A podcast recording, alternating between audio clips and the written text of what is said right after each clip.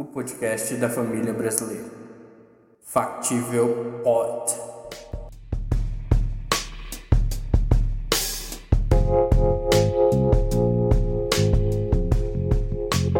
Um bom dia, meu senhor, um bom dia, minha senhora. Está começando o podcast em isso mesmo, o podcast do proletário brasileiro e comigo sempre ele, Gabriel Viana, o hacker de Tabaté, alegadamente. Ele é o hacker de Tabaté. e aí, galera, beleza? Sabemos, não sabemos, mas Gabriel, dá oi para as pessoas aí.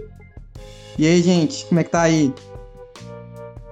E esse projeto está começando com chave de ouro. A gente entra, meu, meu senhor e meu senhor, no seu rádio, bem no seu ouvidinho, fazendo aquele carinho no seu ouvidinho, com uma convidada mais do que especial. Maria Clara Oliveira, gente. Uma salva de palmas para Maria Clara. E... Maria Clara, que é historiadora, que é vegana e que é futura, é futura vencedora do Prêmio Nobel de Literatura, da Paz, da Ciência e da Tecnologia. Ela mesma vai, vai, ser, vai substituir o Tedros Adhanom na, na OMS. E vai, ela, essa menina só não dominou o mundo ainda, que ela tá com preguiça, que ela acorda um pouco tarde. Mas de resto, estamos todos juntos. Maria, dá oi para as pessoas. Oi, gente, e aí, tudo bom? Tudo bom, olha só, essa convidada já chega no grau. E esse projeto, essa ideia do nosso podcast é tentar a gente dar uma, uma conversa com pessoas de, de extrema, um extremo gabarito para completar a total incompetência minha de Gabriel para falar sobre temas que são importantes para a nossa sociedade de uma forma mais leve, de uma forma mais tranquila, bem rápido, de forma que você consiga ouvir no seu almoço, no seu indo pro seu trabalho, levantando 30 quilos no supino, que nem eu na academia, porque eu sou fraco, sou um frango. E o tema de hoje é, é pra gente entender onde foi que a gente errou. Como a gente se meteu nessa, nessa arapuca, como a gente se meteu nessa cilada, Bino. Como o Pedro e o Bino não nos avisaram antes, a gente foi lá, caiu. Que é o mundo como está hoje. É, eu tenho uma visão sobre como isso aconteceu, mas eu quero ouvir primeiro do, do, convidado. Ele tem preferência, o convidado ele tem vez aqui no podcast. A gente não é o Fausto Silva que fica falando em cima do convidado. Maria, onde foi que a gente errou, Maria? Eu acho que a gente errou. Não. Ah, eu não sei assim onde a gente errou. Acho que a gente errou em várias coisas, né? Na profecia maia, que não deu certo em 2012, né? Que era para o mundo ter acabado. Se o mundo tivesse acabado ali, a gente estava de boa, assim, hoje, ó. Qualquer lugar. Mas, assim, é... na verdade, eu acho que são vários fatores, né? Que contribuíram para a gente chegar nesse ponto que a gente chegou hoje, né? Tem as crises econômicas, né? Que a gente teve aí nos anos.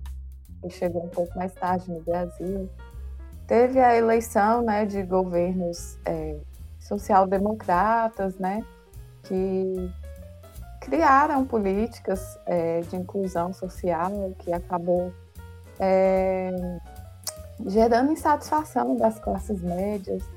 É, tem os think tanks, né, liberais, que a gente vai falar, que contribuíram muito também para esse quadro. E é uma série de fatores, né? Não tem como escolher só um. Então, é, eu quero ouvir sua opinião também, Gu, pra gente discutir junto, né? O que, que pode ter rolado aí pra gente chegar nesse eu, caos. Eu sou polêmico. Eu, tô, eu vou pra internet para ser cancelado. Eu saio de casa todo dia, posso peço a Deus pra cuidar da minha família, cuidar dos meus irmãos, cuidar do meu pai, da minha mãe, e que eu ser cancelado até o final do dia. Senão eu volto pra casa triste. Mas antes de eu falar minha opinião, que é polêmica, vou segurar a audiência, que ela é polêmica. Eu queria ouvir, Gabriel. Gabriel, onde é que foi que a gente errou? O que é que deu merda? Onde é que a gente É, tava indo bem, aí começou a ir mal? A gente foi bem em algum momento? Fala pra papai. Fala pra, Olha, mim, pra nosso. Essa conversa me lembra muito pra quem assistiu Dark. Vamos buscar a, é, é buscar a origem. Aonde que foi o divisor de águas que, que, que fez a gente entrar nesse nesse loop infinito de só coisas desastrosas, uma atrás da outra, que, que acontecem. Eu acho que, que isso aconteceu lá na época da novela O Clone, que clonaram a ovelha Dolly lá, que clonou lá o, o, o, o, ator lá da Globo, né, que, que namorou com a Jade, depois o filho dele namorou com a Jade. Aquilo ali já tá errado. Começou, aquilo, come, começou ali, sabe? Desde ali, nada de bom aconteceu. É, Doutor, brincadeiras à parte. Brincadeira. Eu também foi o concordo, primeiro viu? jardineiro que foi cientista biológico. Que foi, trabalhou com Exatamente. clonagem, mostrando que Do- o governo Lula já começou bem. Que o novela Clone é aquele começo do governo Lula, que o, o- a gente já tá Exatamente. colocando a, universidade já está mudando a sua paisagem e mostra que o doutor Albieri é a prova que o sistema funcionou. Mas uma Doutor Albieri, doutor Albieri era o mais indicado pro cargo do Ministério da Saúde. Se ele tivesse o Exatamente. doutor Albieri aí. Se a gente pensar Albieri que a gente um Ministro. eu, eu acho que o Albieri ia ser um excelente ministro da saúde. Também Ele vai lá e clona, e faz jardinagem, e ele na outra novela ele, é capataz, aí na outra novela ele é chato, aí na outra também ele é chato. Ele, ele tem o perfil ideal pra assumir a pasta.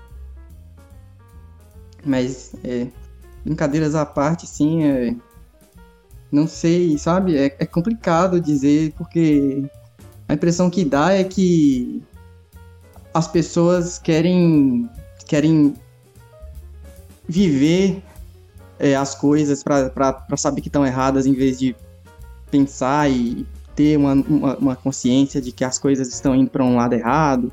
Eu acho que brasileiro, principalmente, né? Eu não sou brasileiro como meu ser humano, mas aprende na cacetada. Eu acho que não é nem É. isso, sabe? Tipo, minha, minha leitura, eu ia brincar, só que tipo, eu perdi time, e aí isso é uma bosta.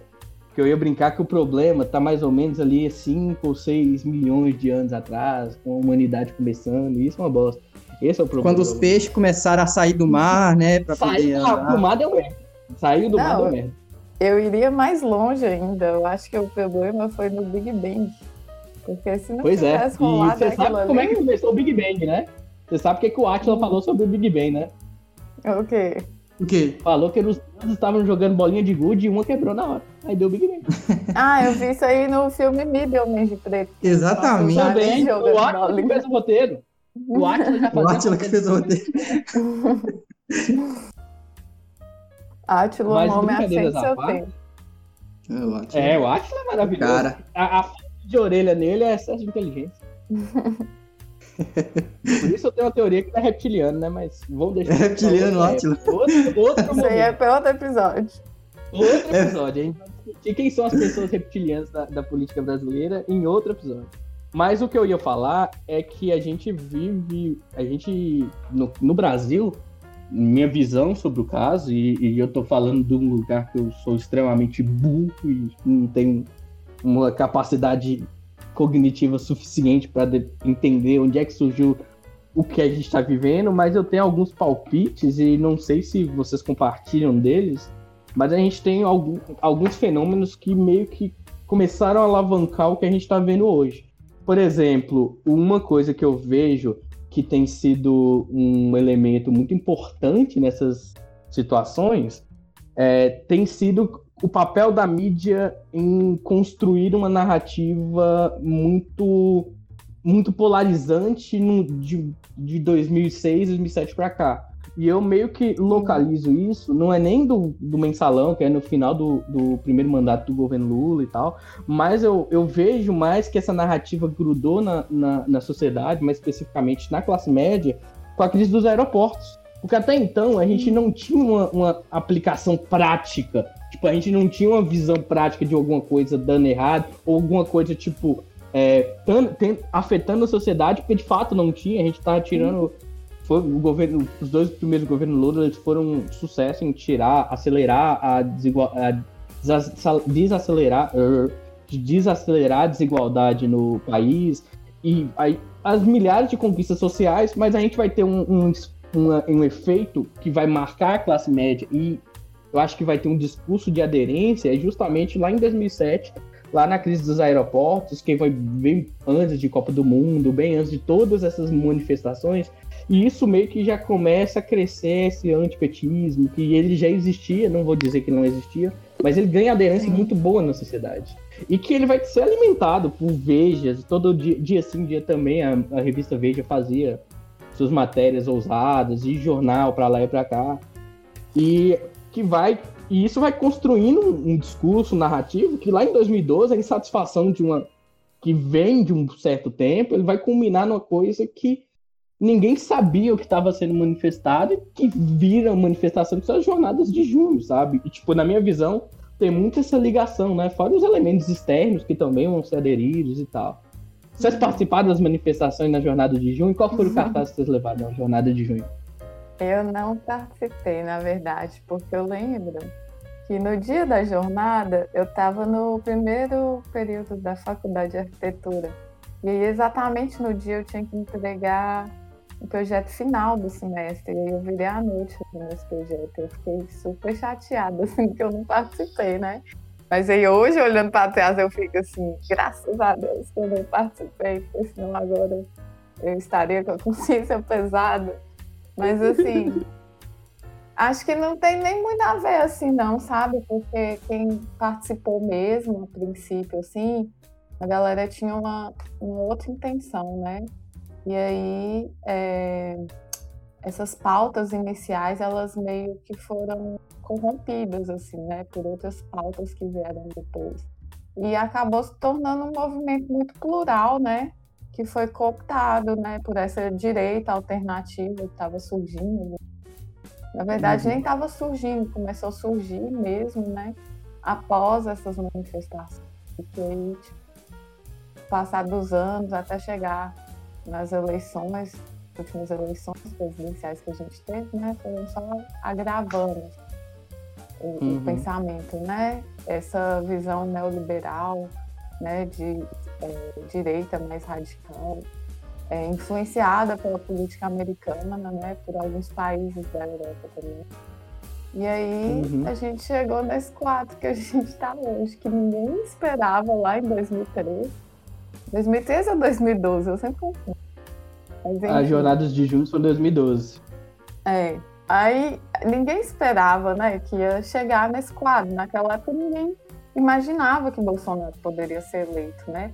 Porque a gente naquela época era uma piada, tipo assim, lógico que esse cara não vai ganhar eleição nunca, ele é ridículo o que ele fala. Esse cara só serve pro, pro CQC zoar ele, mano. Exatamente. Chegava lá e fazia piadinha.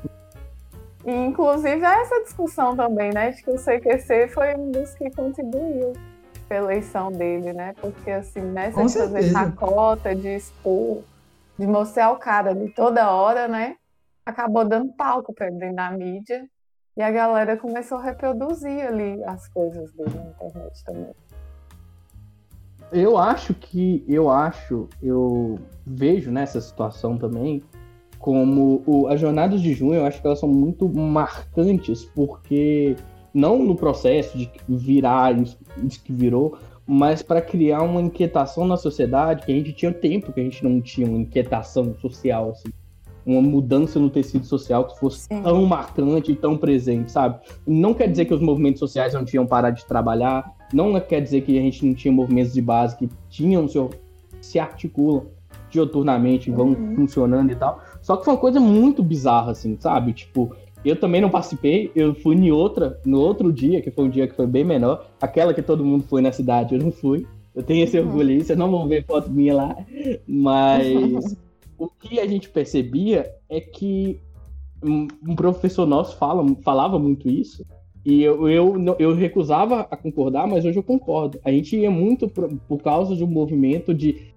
que era muito maior que a gente, mas a gente não sabia que movimento era esse, não, sabe? Uhum. Tinha muita. A pauta de corrupção, aí quando começa a entrar, é meio que quando essas coisas começam a, a, a meio que ceder dentro desse uhum. processo. Aí a gente vai. E isso meio que começa a desidratar o governo e tal. Uhum. E a Dilma é, é, muito bizarro, porque quando a gente pega os, os, índices de aprovação da Dilma, a Dilma começou, estava antes desse, desses, dessas manifestações, com aprovação recorde. E, e teve dificuldade para ser reeleita, né? E isso uhum. mostra como que isso mudou a dinâmica da rua e e é fruto de um processo que não foi instantâneo, ele, tá, ele foi sendo construído para culminar da forma que culminou, sabe? E é isso que muito, muito, na minha visão, marca o, o que é o bolsonarismo, o que é essa nova direita ultra-radical no poder, porque ela, ela se alimenta de um fenômeno que nem ela tem noção do tamanho, sabe? A gente uhum. sabe que existiam, os think tanks já operavam há muito tempo, o Instituto Von Mises é um exemplo claro disso. Todos uhum. esses caras dessa nova direita são frutos desses institutos que vêm de fora e tal. Mas não só, entendeu? A gente vê um processo de mídia que esse discurso ele teve muito por causa dessa, dessa, desse, desse, desse esquentar dos ânimos que teve dentro desse processo. A minha visão é que o, um, esse discurso mais conservador, ele não era o discurso original, mas porque tinha uma inquietação social, ele ganha aderência. E por ele ganhar essa uhum. aderência, ele consegue ser facilmente absorvido, sabe? Isso acho que a gente vê até hoje. É, um exemplo que eu gosto de dar, que recentemente, não sei se vocês chegaram a ver, é a entrevista do Guilherme Boulos no podcast Flow, que é um podcast de molecada, mas, uhum. que tem uma, uma leitura mais de uma molecada mais de direita e tal. E o Guilherme Boulos foi lá e explicou, por exemplo, o, o, o processo dele, do como trabalha ele com o MTST. E a molecada que viu esse podcast, que tipo não tem, não é do mesmo espectro político que o Guilherme Boulos, totalmente oposto disso, começou a ter aderência nesse processo, começou a ver, pô, uhum. que bacana e tal. Porque é, o discurso é tão bem articulado, tão bem construído, e ele é tão alheio a inserções diferenciadas, que quando vem uma inserção de uma ideia que é meio que nova, e as pessoas meio.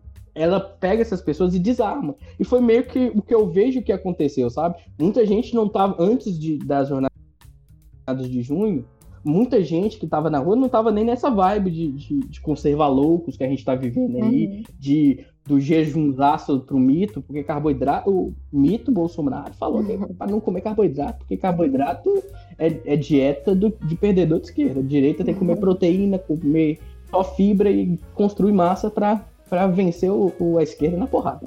Mas, brincadeiras à parte, é, é interessante notar como é, essa, é, essa, a ideia do discurso que ela já vem construída anteriormente, ela meio que achou naquele momento de, de uma convalescência, de uma de uma movimentação do tecido social que não era só nacional. A gente tem que lembrar que a gente está vindo da Primavera Árabe, por exemplo a gente está uhum. vindo de movimentos de, de, de, libertação e de busca por direitos na Europa inteira, e esses processos são muito, muito marcantes, assim, e eles vão acabar que, criando ou alimentando esse sentimento também aqui, só que como não se tinha uma noção clara e manifesta, aliás, se tinha, mas tinha também, muitas das pessoas não tinham essa, essa noção de militância, esse chão de fábrica da militância, o discurso mais fácil, o discurso mais uhum. aderente, que é esse discurso loucura de, de que, que essa direita traz de, valoriza, de supervalorização da família,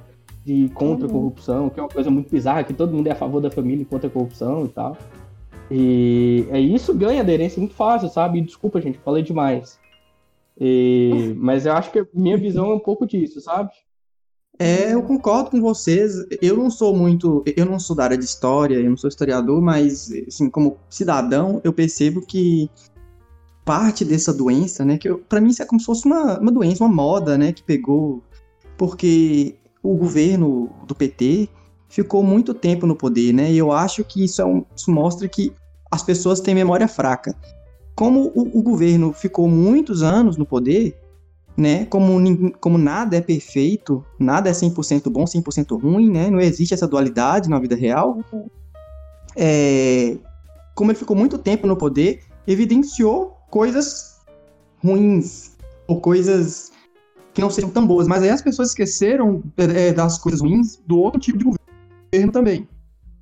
E, sabe, dá, dá a impressão que, assim, o pessoal tem, como o pessoal tem memória fraca, o pessoal esquece né? O pessoal que não viveu os anos 90, o pessoal que não viveu os anos 80, né, de verdade, eu acho que esquece isso e acaba que meio que cria uma coisa na cabeça que ah não, vamos mudar porque do, do outro jeito era bom, que não sei o que lá, mas é, é. para mim isso é a prova que a, a democracia precisa dessa é, eu acho que a democracia tem essa necessidade de ficar se renovando, de de, de ter uma certa, sabe? Não sei se estou falando besteira, mas assim, de ter uma certa rotatividade para as pessoas lembrarem, né? De, de, que uma coisa não é tão boa quanto, quanto, quanto. Porque tudo depois que morre fica bonito, né? Ah, tudo depois que acaba fica, fica poético, fica legal. Mas aí as pessoas, as pessoas esquecem das partes ruins do que passou, né? Acho que. Uhum. Pra mim são. É não sei. eu, eu, é, eu tava lembrando aqui, né, da época que teve as jornadas, é, que a princípio, assim, tinha a pauta, né, da, da, da tarifa de ônibus e tal, e depois a, a, a, pauta começou a se tornar muito plural, assim, né, e várias pessoas participando, até que chegou em um momento, né, que uma galera, assim, de partido político, de movimento social, começou a levar as bandeiras, né, para manifestação, e aí rolou toda aquele, aquela discussão, ah, é, nosso movimento não tem bandeira, né, e aí isso começou já a tomar uma forma meio conservadora, né, daquela coisa que a gente tem muito forte hoje, né, aquele sentimento anticomunista, né, de achar que toda esquerda, de e que todo movimento social é a mesma coisa, né? E começar a criticar esses movimentos. E aí eu Sim. lembro que teve um grupo no Facebook, na verdade um evento, né, que criaram de uma manifestação que até aqui.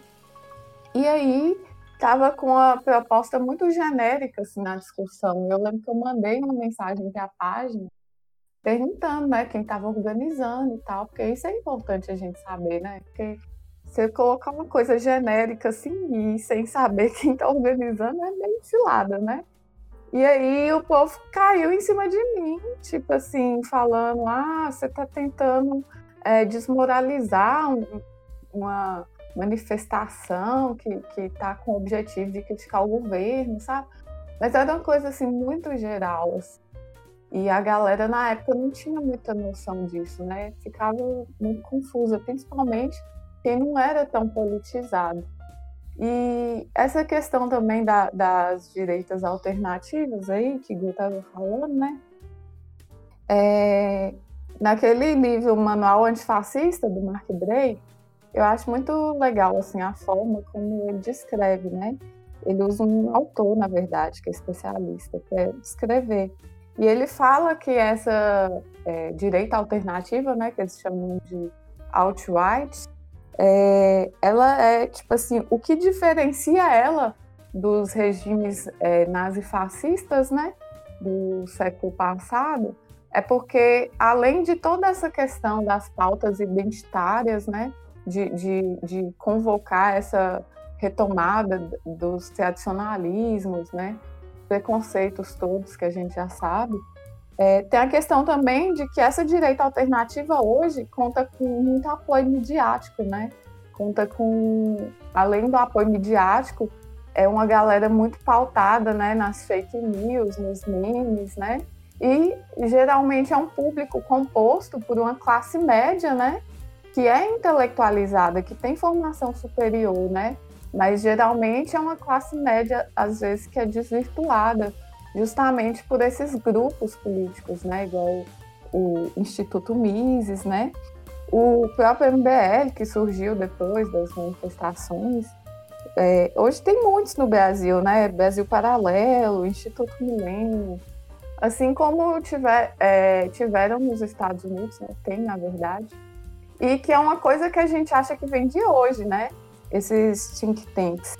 Mas, na verdade, eu fui dar uma pesquisada e mesmo antes do golpe né, é, de João Goulart, lá na década de 60, a gente já tinha grupos parecidos, sabe? Que, formavam esse discurso anticomunista, né? E aí também, é, lendo um pouquinho do Gessé de Souza, ele atribui muito é, esse contexto que a gente está vivendo agora, principalmente né, a essa aliança entre a mídia né, e a Lava Jato. Né? Ele acha que é, eles se uniram, né, com aquele discurso de combate à corrupção, que é um discurso muito genérico, a gente sabe, mas na verdade todo esse discurso foi para camuflar esse ódio aos pobres que eles têm, né, principalmente a classe média que viu é, a classe média alta, né, e os ricos que viram essa ascensão, né, é, de uma classe mais pobre, classe mais marginalizada após o, o governo do PT, né? E aí, é, essa mídia, né, que também o Mark Bray vai falar no manual antifascista, ela é uma peça muito fundamental hoje em dia, né, porque potencializa tudo, assim, é, evidencia muito mais, né, as pessoas, as falas, os discursos, né, e também as manifestações. Mas eu acho que eu já falei demais também. Vou passar a fala para vocês comentarem. Pela fala sua, a impressão que dá é que é uma, como, como se fosse uma, uma recorrência na história, sabe?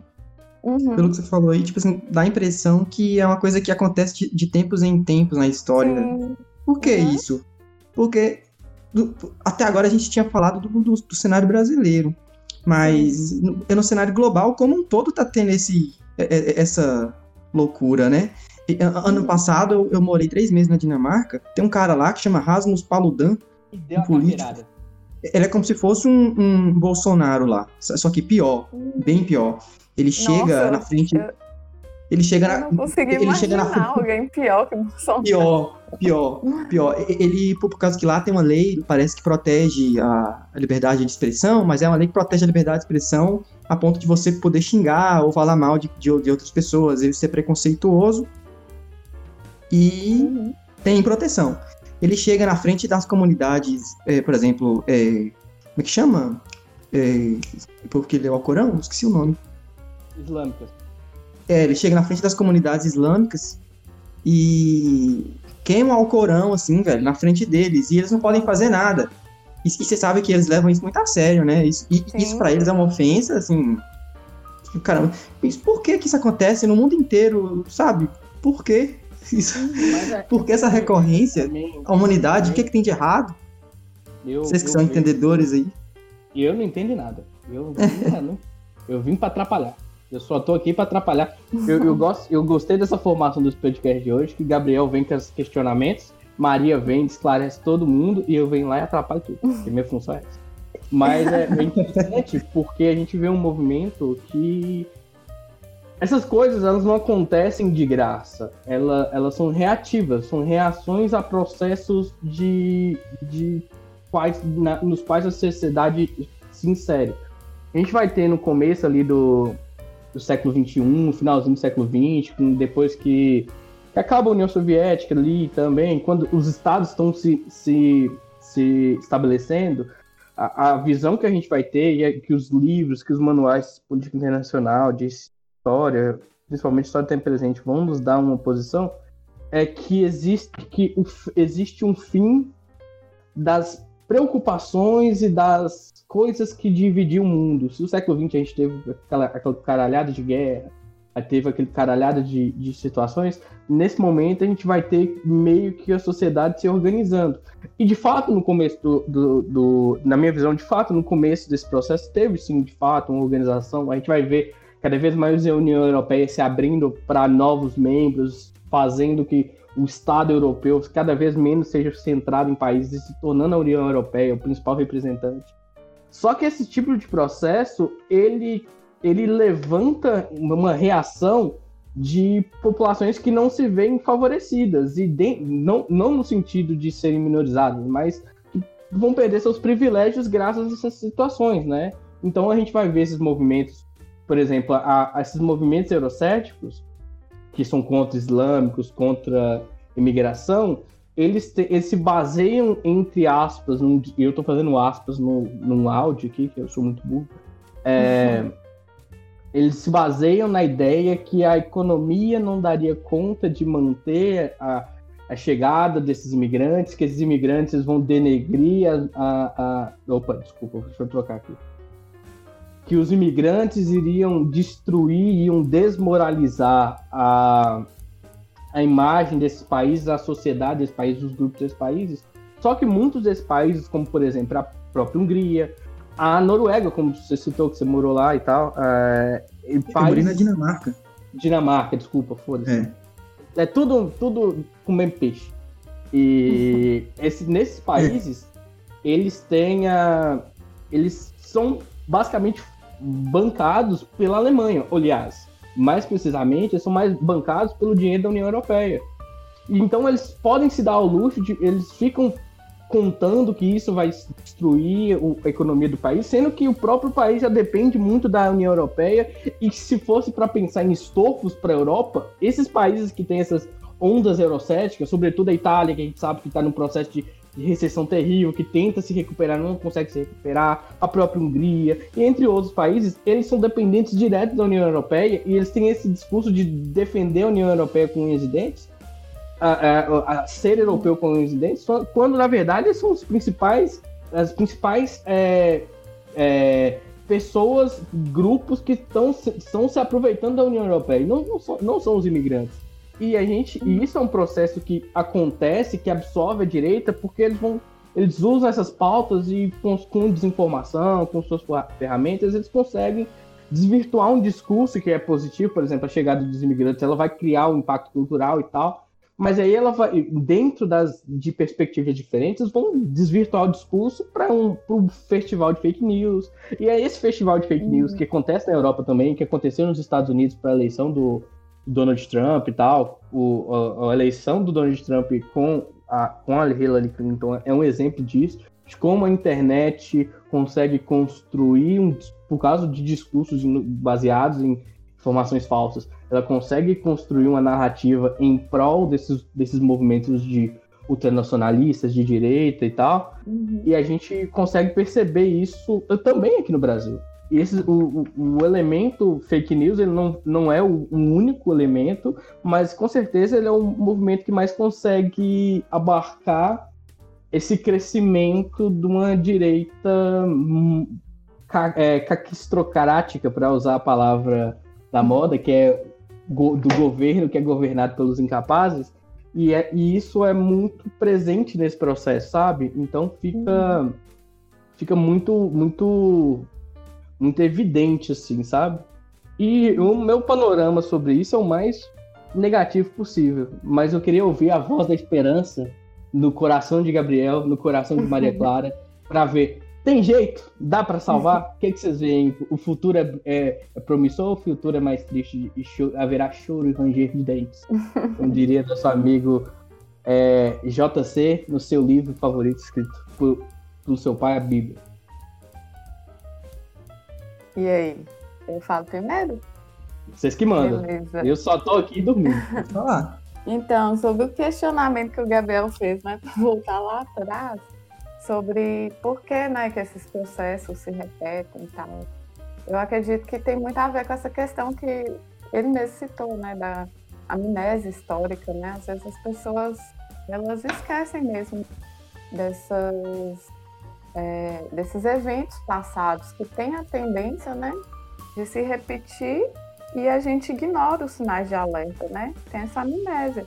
E aí entra o papel fundamental exatamente dos intelectuais, né?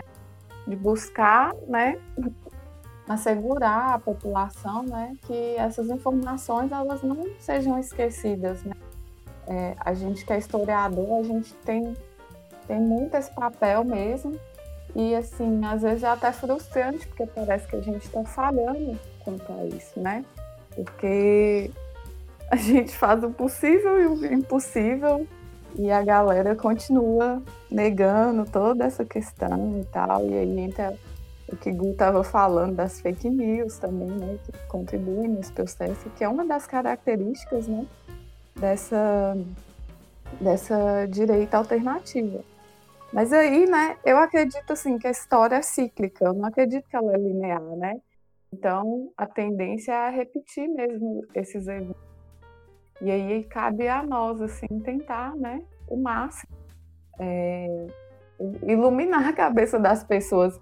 E eu vejo que, tipo assim, é, teve uma galera, inclusive eu faço meia culpa aqui, que eu também fiz isso, que é, excluiu o grupo da família do Zap, né? Saiu do grupo, brigou, tentou todo mundo eu também fiz eleições.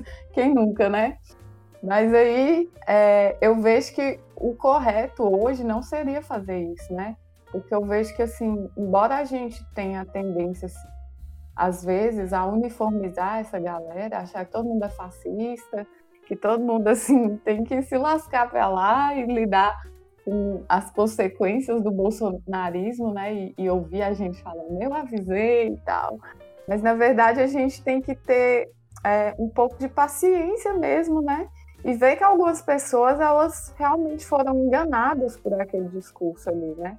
Não é se pautando assim numa visão inocente, não, porque eu acho que todo mundo que votou em Bolsonaro sabia muito bem quem estava votando, né? Só que a galera ela foi meio que iludida assim por um discurso assim de uma nova assim, nova esperança para o Brasil, né? Porque tinha muito trabalhador, muita galera assim periférica, marginalizada mesmo, que acabou se desiludindo realmente com os movimentos sociais, porque embora eles tivessem conquistado vários direitos que a gente não tinha, né? É, eles deixaram muito a desejar. E esse discurso né, de combate à corrupção também foi muito forte. A, a direita foi muito esperta né, em se aproveitar desse discurso e cooptar essa galera, né? Então eu acho que a gente tem que ter solidariedade, sabe? Às vezes com algumas dessas pessoas, se abrir ao diálogo, tentar, né? É, informar mesmo, porque a gente forma para isso, né? A gente que é, que é intelectual, que está estudando, né? Um pouco, que tem um pouquinho a mais de noção sobre política, né? A gente tem que ter esse papel, né? De, de, de tentar incluir, tentar recuperar essa galera que foi iludida por esse discurso. Agora, fascista, que é fascista mesmo, que a gente sabe que é fascista, não é querendo ser radical, não, mas eu já sou a favor mesmo de descer a porrada. Tá certo, tem que descer a porrada mesmo. Sou a favor, sou favorável. É... E você, Gabriel? Sua visão aí, o que, é que vai ser o futuro? O futuro é brilhante? Olha, o futuro, eu, o eu acho que. É uma luz no fim do túnel ou é uma, é uma escadaria para o inferno? O que, que, você acha que é? Olha, olha, Maria falou tão bonito que eu acho que se eu falar alguma coisa aqui eu vou estragar, viu? eu, mas eu concordo com tudo que ela falou, sabe? E, no caso, é, o papel dos intelectuais, na palavra dela, é, talvez porque eu acho que a direita foi muito esperta nesse, nesses últimos anos, sabe? Eles têm usado de redes sociais, de memes, de, de youtubers, o que, o que o que tem mais, assim. Eu acho que hoje em dia as pessoas escutam mais os youtubers do que os, os intelectuais. Eu tô, uhum. eu tô uhum. mentindo? eu acho que a gente tem que passar a usar as mesmas armas, sabe? Não sei, talvez seja isso. Né? Mas de qualquer forma, mesmo mesmo a gente fazendo a nossa parte, acho que vai continuar sendo cíclico. Vai continuar é. se repetindo. E é, é isso aí. Como diria o velho Marx, né? A história se repete, a primeira vez como tragédia, a segunda como farsa. É. Então, tem anos, séculos que a gente vem tentando, lutando aí, né, pra mudar isso. É. E, enfim. Meninos, maravilhoso. Eu tenho, eu acho que a gente, a minha visão, eu vou ser bem curto assim, porque já falei muito esse podcast, por que parece, Gustavo não vai falar tanto.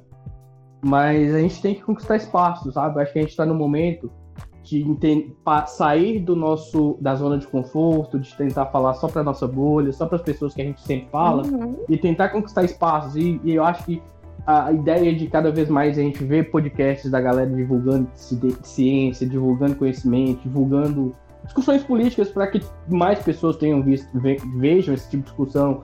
O YouTube é uma ferramenta que a gente, a esquerda como um todo, não sabe usar, não aprendeu a usar. As poucas pessoas que fazem um trabalho muito bom lá ainda são poucas pessoas, a gente não consegue mobilizar tanto.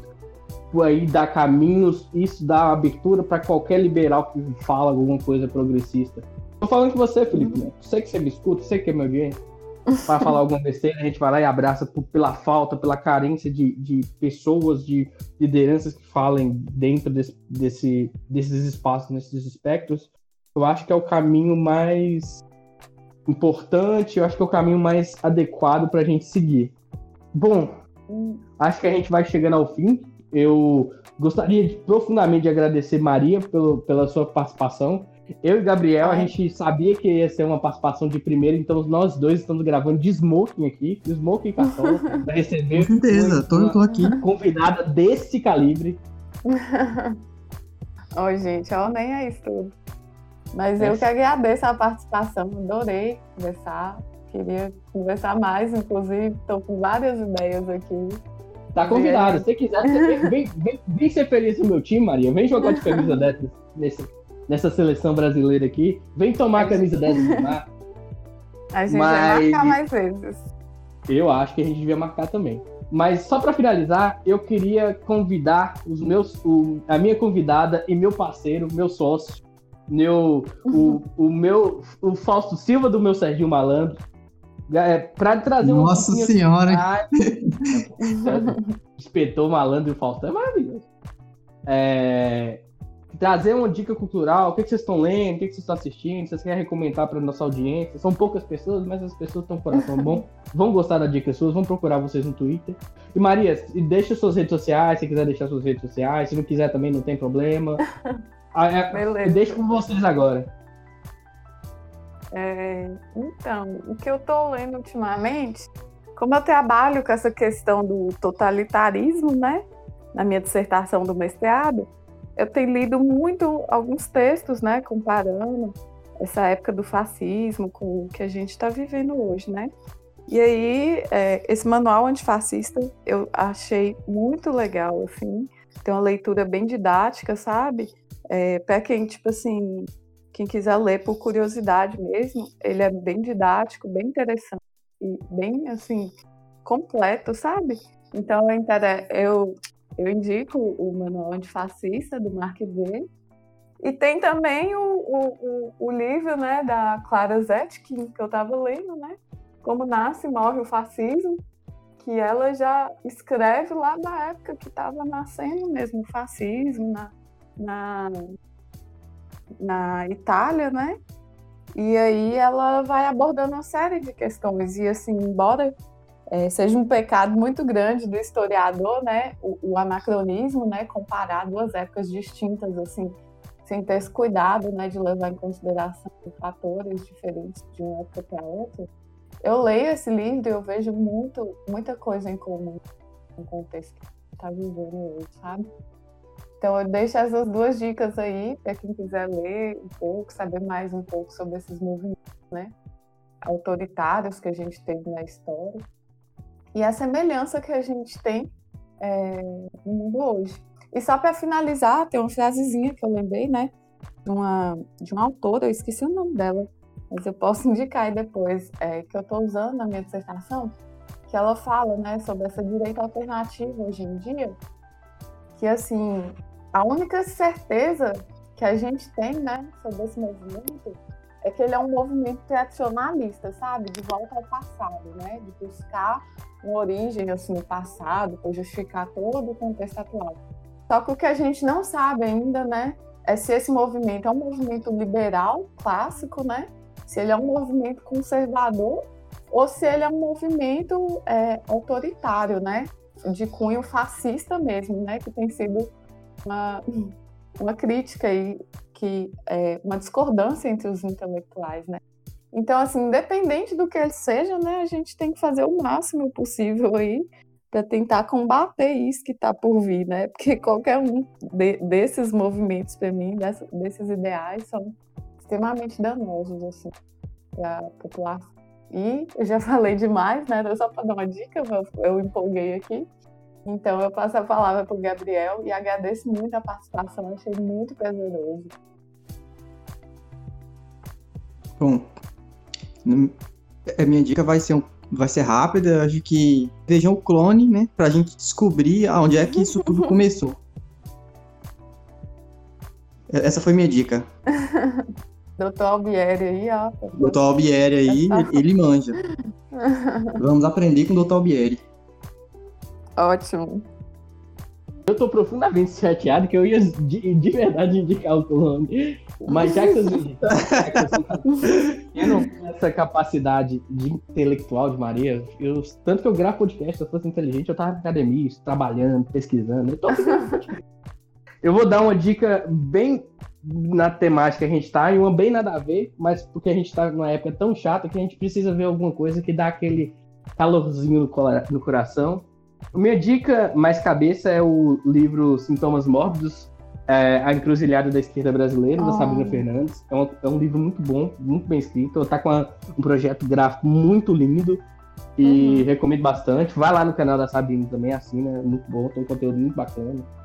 E eu, uma coisa, eu, a minha indicação dessa semana, é, eu tenho ultimamente, porque a gente está vivendo um clima tão pesado, que eu não tô conseguindo ver coisas muito pesadas e tal. E eu só vejo comédia agora. Virei um especialista em comédia. E a minha indicação é a trilogia do Bill and Ted. São do Bill and Ted, é, vejam é, a trilogia, são três filminhos bem leves, bem tranquilos de se ver. Vocês vão assistir e vão ficar muito bem com vocês mesmos. Aquele filme que dá um calorzinho no coração de tão gostoso. E a minha dica cultural é essa. É, vamos terminando aqui. Sobe a, sobe a vinheta, editor. Obrigado, boa noite, bom dia, boa, Boa tarde. noite, Não sei que hora até vocês estão vendo. Ó, Boa noite. beijo pra audiência, beijo pro proletário e liberal. Beijo. Você, você mesmo, tá ouvindo aqui, liberal. Pode ouvir, dar audiência pra nós, nós não precisamos. Tchau, abraço. Tchau.